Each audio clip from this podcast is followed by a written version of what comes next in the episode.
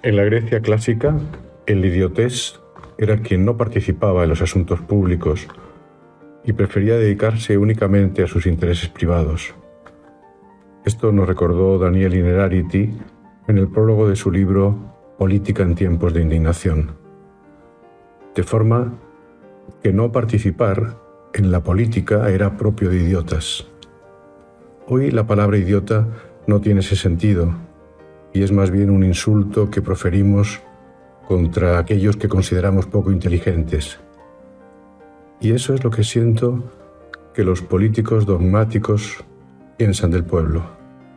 Es lo que hace la derecha radical cuando considera que cuando el pueblo opta por posiciones de izquierda es porque los comunistas les han lavado el cerebro, porque les compran con promesas no financiables o directamente por subsidios que les mantendrán siempre en la pobreza.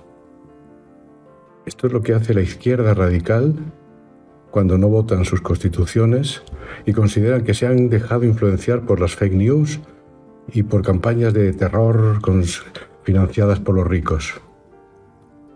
Unos y otros consideran que el pueblo no piensa, que es idiota, que salvo que ellos les representen, no tienen idea de lo que es bueno para ellos mismos.